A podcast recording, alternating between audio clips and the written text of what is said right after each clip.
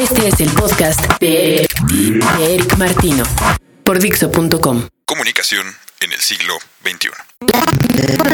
Las, las nuevas formas de, las nuevas formas de expansión Punto. solo pueden ser escuchadas en la primera estación de opinión real. Dixo.com. Hace poco estaba hojeando un libro que no había visto en unos años. I want to spend the rest of my life everywhere, with everyone, one to one, always, forever, now. Que traducido al español sería algo más o menos como quiero pasar mi vida en cualquier parte con todo el mundo, uno a uno, para siempre y eternamente, ya.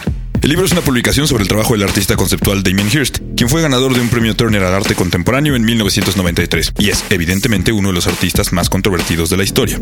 El neurótico título del libro fue encontrado en un flyer que anunciaba la presentación de la banda electrónica Orbital.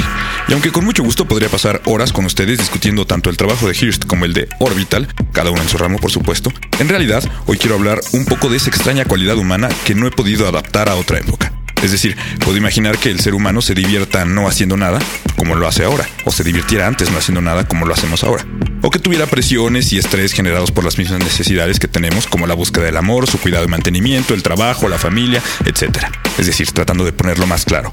Creo que la vida humana ha ido adaptándose a los desarrollos tecnológicos que con el tiempo han aparecido, pero que, en esencia, el ser humano es prácticamente el mismo. De hecho, hace no mucho tiempo me encontraba en una cena teniendo exactamente esta misma plática. Y en ese momento encontré la manera de que con algunos ejemplos se pudiera comprobar lo similar que resultaba la cotidiana existencia al ser humano, sin importar realmente la época de su existencia.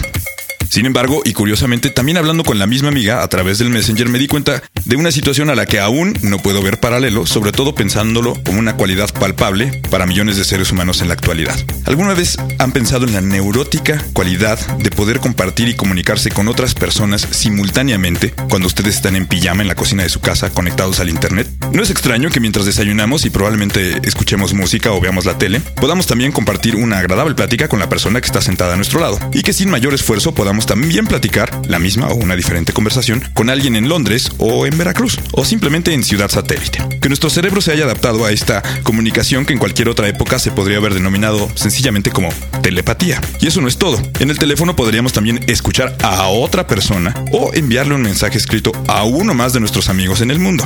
¿Tenemos en realidad tanto que contarnos entre sí? ¿Se justifica la existencia de estos medios para hacer de nuestra cotidiana vida un emisor de información? Un escritor de ciencia ficción dijo que en el futuro la gente tendría todos los medios para comunicarse, pero que al final no tendría nada que decirse. Y este ha sido el caso de este particular podcast del día de hoy. Hasta la próxima. Acabas de escuchar el podcast de Eric Martino por Dixo.com. Dixo.com.